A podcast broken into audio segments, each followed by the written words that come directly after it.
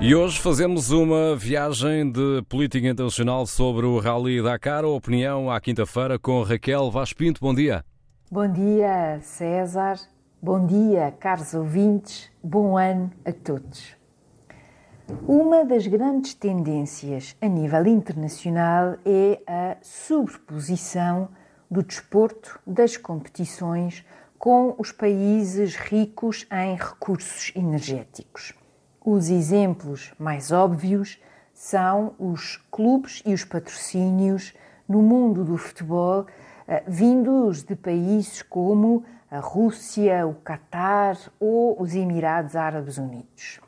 Esta tendência é cada vez mais abrangente e vai incluindo países que, embora ricos em petróleo ou gás natural, não olhavam para o desporto, para as competições, como úteis à sua política externa, à sua imagem no mundo.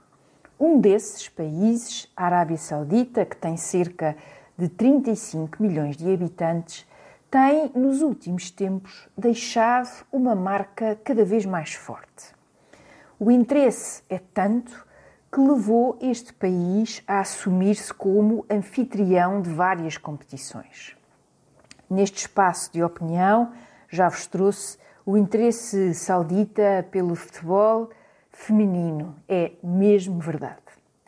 Mas a Arábia Saudita também tem sido capaz de ir além do futebol e atrair competições tais como o Dakar, ou também conhecido como Paris-Dakar.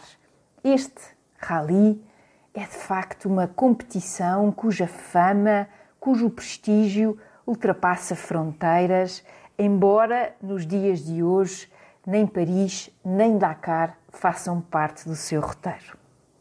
O lema do seu fundador, uh, o francês Thierry Sabine, diz-nos tudo sobre a mística desta competição. Um desafio para os que vão, um sonho para os que ficam. Esta vontade de fazer diferente levou a vários percursos e mudanças, por exemplo, por razões de segurança. Desde a primeira edição, no final da década de 70, que o Dakar se tem vindo a adaptar aos tempos e às geografias europeia, africana, na América Latina e na Arábia Saudita. Mas eh, não são só as paisagens que mudam, mas também os limites uh, que se vão testando em termos de tecnologia e de resistência dos materiais. Quem diria, em 1979, que seria possível, que seria imaginável termos uh, no Dakar caminhões movidos a hidrogênio ou carros elétricos? Do ponto de vista saudita, é claramente uma vitória de relações públicas.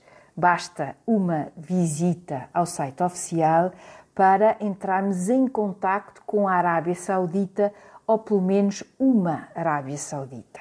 Uma fotografia sem mácula, moderna e aberta, se não pensarmos nos direitos humanos, claro está.